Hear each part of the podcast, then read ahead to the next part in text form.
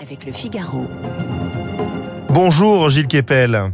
Bonjour. Vous êtes professeur à l'université Paris Sciences et Lettres. Vous dirigez la chaire Moyen-Orient Méditerranée à l'école normale supérieure. Votre dernier ouvrage s'appelle Le prophète et la pandémie du Moyen-Orient au djihadisme d'atmosphère. C'est paru aux éditions euh, Gallimard. Merci d'être avec nous dans la matinale de Radio Classique. Vous avez écrit un papier passionnant dans le journal Le Monde. J'invite tous les auditeurs à le lire sur le site du quotidien. Vous revenez sur l'attaque au couteau contre Salman Rushdie à New York vendredi dernier. Alors, l'auteur des versets sataniques est sorti d'affaire. Hier, l'Iran a nié catégoriquement toute implication dans cette attaque perpétrée par un Américain de 24 ans d'origine libanaise. Ce serait donc un acte isolé. Est-ce que vous croyez à cette thèse? Et c'est toute la question de ce que j'ai appelé le djihadisme d'atmosphère, justement. Euh, vous n'êtes pas obligé aujourd'hui, contrairement à ce qui s'était passé à l'époque d'Al-Qaïda surtout, et même de Daesh, de recevoir des ordres selon une chaîne de commandement pour passer à l'acte. Vous êtes conditionné par euh, ce que vous voyez à travers euh, le web, les réseaux sociaux dont vous faites partie, tout votre environnement numérique, voire votre environnement euh, amical, euh, où les gens vous rencontrez à la mosquée ou dans je ne sais quel radical en question, ou dans je ne sais quelle association. Alors ça, ça s'est manifesté euh, très, on a bien pu analyser ce phénomène dans le cas du sunnisme, du djihadisme sunnisme, mm sunnite, notamment avec les attentats qui ont endeuillé notre pays à l'automne 2020 euh, euh, notre, euh, en particulier la, la, décapitation du professeur Paty par euh, Tchétchen Anzarov et autres. Mais dans le monde chiite, ça n'était pas le cas généralement parce que contrairement au sunnisme, le chiisme est très hiérarchisé, un peu eh comme une sorte d'église catholique, si vous voulez, à part qu'elle aurait plusieurs papes. Et il y a des chaînes de commandement très fortes. L'une des principales, c'est celle qui vient du sommet euh, de la République islamique d'Iran, du guide suprême qui était autrefois Khomeini et maintenant son successeur Khamenei, mhm. lequel n'a jamais remis en cause la fatwa de son prédécesseur et l'a même qualifié de euh, balle qui euh, tirait comme au sens balle de revolver, qui inéluctablement euh, atteindrait un jour sa cible. Mais euh, il se trouve que euh, l'Iran, aujourd'hui, la machine étatique de la République islamique d'Iran, est très désireuse de conclure l'accord nucléaire parce que l'Iran est épuisé, à, bout de souffle, a besoin de remettre, et là rate l'opportunité du pétrole haut en ce moment pour remettre son pétrole sur le marché.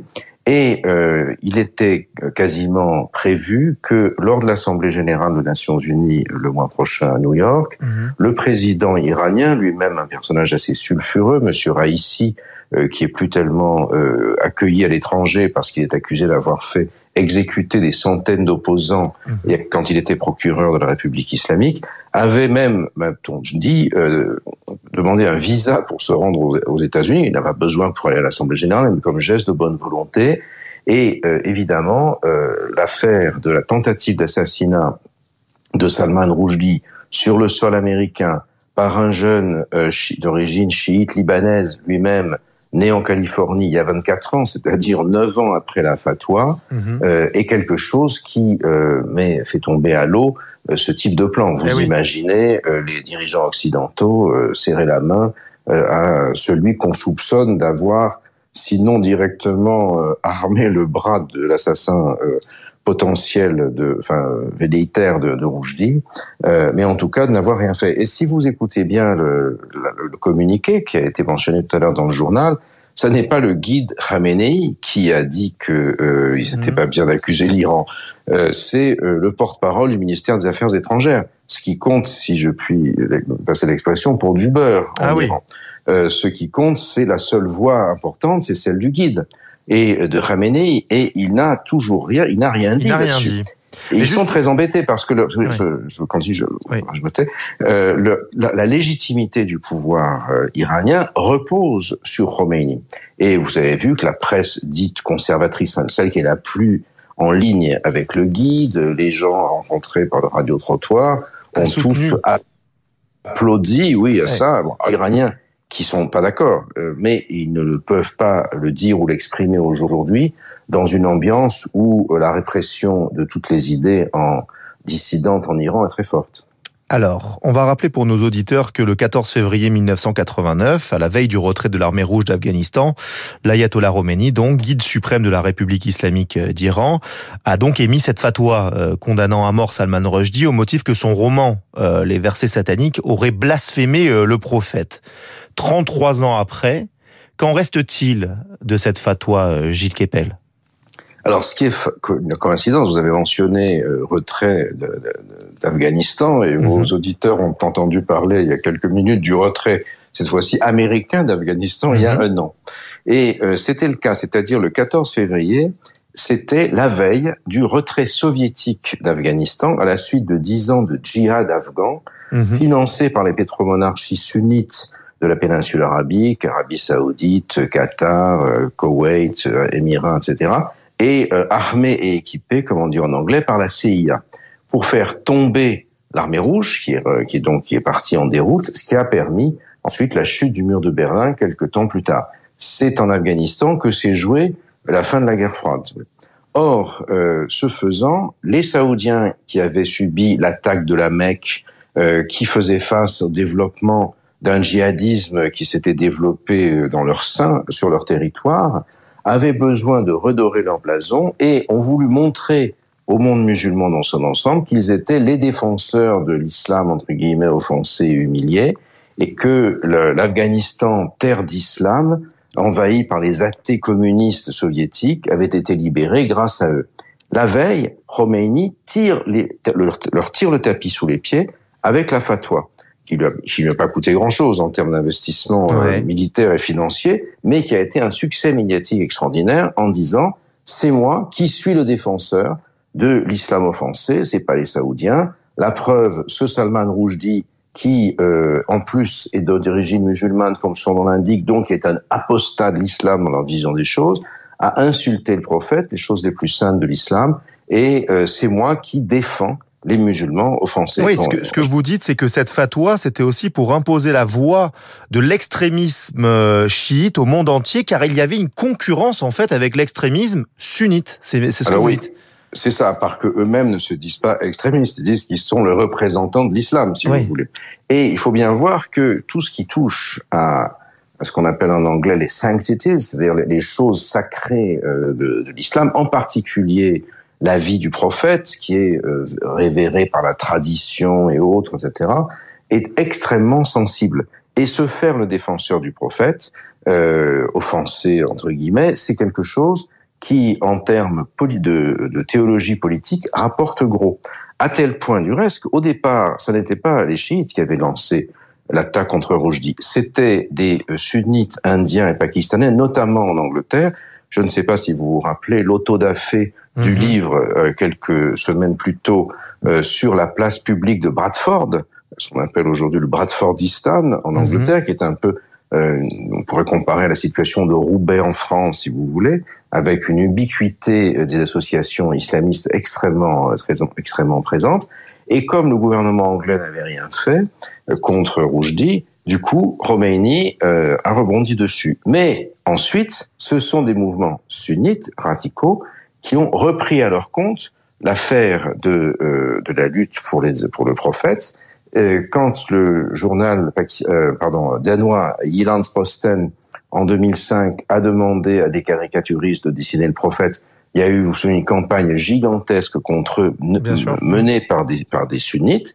Charlie Hebdo a republié par solidarité leurs dessins et Charlie Hebdo est devenu la cible d'un processus qui va jusqu'à l'attaque contre eux euh, par les frères Kouachi en novembre 2015 et qui se continue en euh, septembre à l'automne 2020 lorsque à l'ouverture du procès euh, des affaires des attentats de, décembre 2015, Charlie republie sous le thème Tout ça pour ça cette, cette, cette planche de caricature qui enflamme de nouveau le monde musulman et qui va faire que le Pakistanais sunnite Zahir Mahmoud, voyant sur son téléphone portable les photos de manifs, des vidéos de manifs en Afghanistan, s'efforce de tuer deux personnes, donc il n'avait rien à faire avec ça, qui fumaient tranquillement une cigarette pendant leur pause euh, dans les anciens locaux de Charlie Hebdo. Ensuite, on aura la décapitation du professeur Paty par, mm -hmm. par Hanzorov au prétexte qu'il a montré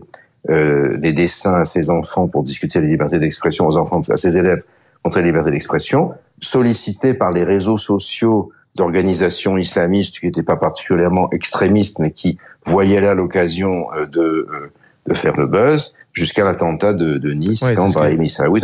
C'est ce que vous appelez ce, ce djihadisme d'atmosphère, ce djihadisme d'opportunité. Ce qui est très frappant, c'est que dans le monde sunnite, on, on, on l'a analysé. Enfin, il y a des gens qui sont pas d'accord avec moi, mais enfin, je crois que le raisonnement tient. On va confronter dans le monde chiite. Et là, alors là, je, je m'avance en termes d'hypothèse, hein, simplement, ouais. mais ce jeune homme, euh, Hadi Matar, donc un, un, nom euh, très typique libanais, né en Californie à 24 ans, issu d'immigration euh, chiite dans ce pays, était fasciné, d'après ce qu'on sait, parce que j'ai pas vu son profil Facebook, hein, on avait vu par exemple 10 ans de profil Facebook de Jamal Gorshen, l'assassin euh, de la dame du commissariat de Rambouillet l'année ouais. dernière, euh, au cri d'Allahu Akbar. Lui, on avait vu comment justement le djihadisme d'atmosphère fonctionnait, comment de, se, se construit l'univers mental de quelqu'un qui va passer à l'acte. Alors là, les, les Américains l'ont retiré de, de, des réseaux, je l'ai pas vu, mais d'après ce qu'on en dit, euh, il passait son temps à afficher des photos, par exemple, de Qassem Soleimani, ouais. le grand patron de la force c'est-à-dire de la force extérieure des gardiens de la révolution iranienne, qui avait été le, le père de l'expansion iranienne et que les Américains ont liquidé sur le tarmac de l'aéroport de Bagdad où il venait pour réprimer les manifestations euh, anti-iraniennes. Et donc, euh, pour cette mouvance, d'une certaine manière, euh, tuer, euh, tenter de tuer Salman Rushdie, c'est d'une part mettre en œuvre la fatwa de Khomeini, euh, c'est aussi venger Qassem Soleimani. Donc, il y a toute une, tout un, tout un même processus qui se met en place.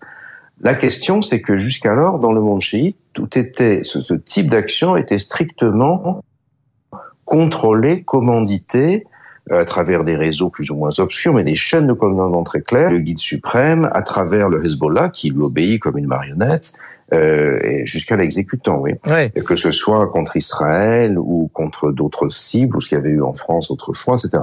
Là, le sentiment qu'on a, c'est que ce, ce jeune, euh, ce jeune Américain, euh, complètement euh, drogué, si j'ose dire, intellectuellement par les sites et autres, a pris lui-même la décision de passer à l'acte, euh, sauf euh, ouais, sans commandement. Voilà, mmh. sauf euh, ce que l'enquête, si l'enquête prouverait le contraire. Et du coup, ça met en contradiction l'Iran d'aujourd'hui, puisque euh, à la fois ah, ils sont basés sur la fatwa, euh, rejeter la fatwa de la part de Khamenei, j'insiste, tout autre rejet n'a aucune valeur. Ça voudrait dire saper la branche de la légitimité de Khomeini sur laquelle ils sont assis, mais ça les empêche de réintégrer euh, la communauté internationale. Vous voyez, donc ils sont pris dans une ah, contradiction. Ouais, c'est très intéressant. Et, et, ce, qui est, ce qui est étonnant, c'est que ce jeune homme euh, s'est visiblement radicalisé en 2018 lors d'un voyage chez son père dans un village euh, libanais, qui est contrôlé d'ailleurs par le Hezbollah. Il plaide non coupable devant la justice. Ça veut dire en fait que il ne reconnaît que la justice de Dieu, selon vous. Pourquoi il plaide non coupable? Parce qu'il devrait assumer finalement cet acte. C'est un, c'est un acte pour la notoriété. Écoutez, ça, je n'en sais rien, mais euh, ce qu'on peut penser, euh, c'est qu'il n'y a pas pour lui de, la, pas la moindre notion de culpabilité, puisque ouais. la culpabilité veut dire qu'il y a une faute. Dans, dans son esprit, normalement, il n'assure aucune faute. Au contraire, il a suivi euh, la fatwa dans sa, son esprit, en tout cas dans sa lettre, de l'ayatollah Khomeini. Il est euh, chiite, il est visiblement un adepte du, de, de, de la ligne de l'imam à travers le, le Hezbollah. Euh, J'ignorais ce qu'on avait appris, mais ça n'est pas surprenant. Euh, le voyage, les voyages au bled sont souvent des lieux euh, pour les Pakistanais d'Angleterre, par exemple. C'était des moments de radicalisation euh, terribles. Et ouais. un, un, garçon qui, je, avait été élevé dans le cricket et le fish and chips, revient euh, d'un camp de vacances au bled pour devenir euh, terroriste. Hein. C'était le cas des attentats de Londres euh, en, euh, ouais, en 2005, sûr. justement. Vous voyez Donc euh, et là, il n'y a pas, il y a pas de raison. Lui ne se considère pas coupable. La justice des hommes, il n'en a rien à faire. Ouais. Euh, tout Américain qu'il fût, euh, il est, il se considère comme dans la ligne de l'imam Khomeini et il est sûr s'il était condamné à mort, d'aller au paradis et euh, de d'avoir des tickets pour toute sa famille. Oui. Ouais, une dernière euh, question euh, qui, qui, me paraît euh, essentielle, c'est que le procureur de Shotoka où a eu lieu l'agression a refusé qu'une caution puisse être mise en place pour le suspect, car dit-il, la somme pourrait être rapidement récoltée dans le monde. Cela veut dire finalement qu'il est impossible de lutter contre ce fanatisme religieux, c'est-à-dire que c'est encore soutenu par des millions de personnes, peut-être dans le monde entier. Euh, si on en juge par les réactions, oui. Et puis il y a aussi, euh, il y a une, euh, il y a un, comment s'appelle un, but, une rançon sur la sur le sur la fatwa. Bien sûr. Euh, le, il y a 3 millions de dollars. Mm. Alors, euh, allez savoir dans quelle mesure celle-ci, si vous voulez légalement dans la République islamique, dans le système juridique, bah, il a tenté de, de mettre fin au jour du, du malheureux Salman Rushdie. à la limite, il pourrait sa, famille ou autre pourrait exciper de, cela pour obtenir la pour obtenir la, caution. Et puis il y a certainement toutes sortes de il y a de quoi il y a de quoi euh, rassembler une caution effectivement de tous ceux qui se réclament de la ligne de l'imam. Il n'y a aucun doute là-dessus. Merci beaucoup Gilles Kepel pour cet entretien euh, passionnant. Je rappelle votre dernier ouvrage, Le prophète et la pandémie du Moyen-Orient au djihadisme d'atmosphère. Et si euh, les auditeurs peuvent lire donc ce papier passionnant dans le journal Le Monde, je les invite en tout cas à le faire. Merci beaucoup d'avoir été notre invité ce matin, Gilles Kepel. Merci à vous de m'avoir invité.